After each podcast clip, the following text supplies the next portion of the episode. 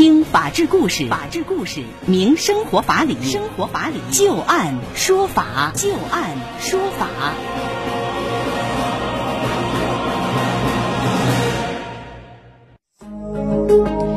北京时间的十八点零四分，您现在正在关注收听的是石家庄广播电视台农村广播，在每天的傍晚六点到六点半为您带来的“就案说法”。我们会在每天的节目当中，就一些真实发生的案例，来邀请我们的法律顾问，帮助大家分析其中所蕴含的法理和人情。在今天节目当中，我们将会连线的法律顾问是张玉柱律师。张律师您好，主持人好。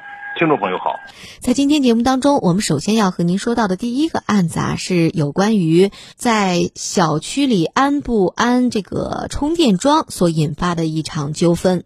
二零一九年，重庆市民范先生为了方便出行，购买了一辆新能源的汽车，并且由此获赠了 4S 店所免费提供充电桩，并且进行安装服务。那么，为了安装充电桩啊，这范先生就向当地的供电单位提交了一份电表安装的申请，而供电单位告知范先生，他需要另外再提交一份由所在小区的物业所出具的同意安装证明。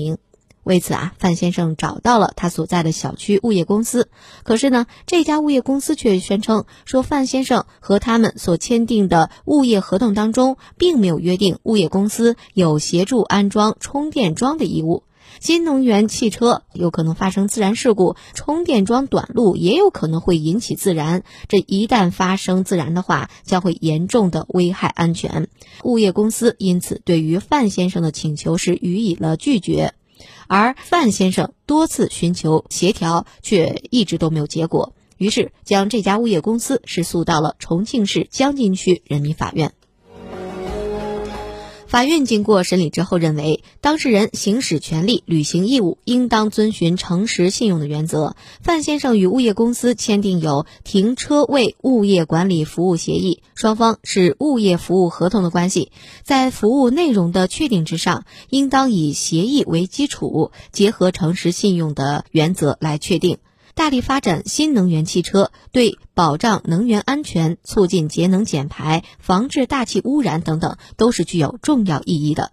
充电设施建设，这是电动汽车应用推广的一个重要举措。国家部委、重庆市发布的相关的部门的规章、行政规章等，都要求物业服务企业在充电设施建设的时候予以配合，提供便利。此外呢，双方在协议当中约定，对没有规定的事宜，遵照国家有关法律法规和规章执行。因此，为范先生出具同意安装证明，这是属于这家物业公司的合同义务，他们应当履行。法院判决最终的结果呢，就是物业公司要按照要求向范先生出具证明，并且协助他完成相关的手续办理。而在今年五月份的时候，这充电桩已经安装完毕，并且投入了使用。接下来，我们就来听一听张玉柱律师对于这个案子的分析和点评。这物业公司是否有义务要协助业主来安装充电桩呢？毫无疑问，物业公司呢。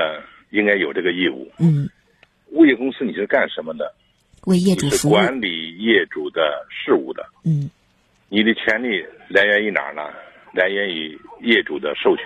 嗯，是吧？所以说呢，物业公司应该有这个义务。当然，这个义务呢是什么？是协助，是吧？你比如说需要从哪接电了，你应该给人接起。需要的原材料和工费，这个呢应该由业主呢来进行承担。不需要你物业公司进行承担，嗯，所以说呢，它仅仅局限于说合同的约定。我们说啊，合同的约定首先是一个大的这个约定，其次呢有个小的约定。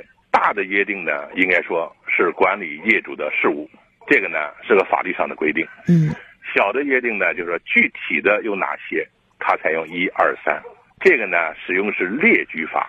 是吧？列举的这些一二三四这个事务，当然了，业主的这个事务呢，你不可能在合同当中呢列举完，把它穷尽了你是不可能的。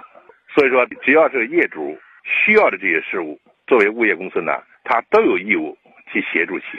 咱比如说，业主家再需要另外再装个电表，你说不行，咱们合同当中没有约定，我不管，我也不同意，另外再给你装个电表。你说行吗？肯定不行。嗯，你说业主家说需要换个水表，你说你物业合同当中你有这么详细的约定吗？肯定也没有。需要换个水表的时候，需要把总闸门关了，你物业公司你说咱们合同当中没有约定，我不给你关总闸门，你自己换去，你说行吗？很显然是不行的。是。所以说这个物业公司呢，他没有搞明白自己究竟在这儿干什么，收取的费用究竟是干什么用的。嗯。所以说物业公司呢，在基于这个合同，是不是啊？想推卸自己的责任，或者说出于其他目的想为难业主，因此呢，这个呢，应该说它是违反法律规定的，这个是不行的。嗯。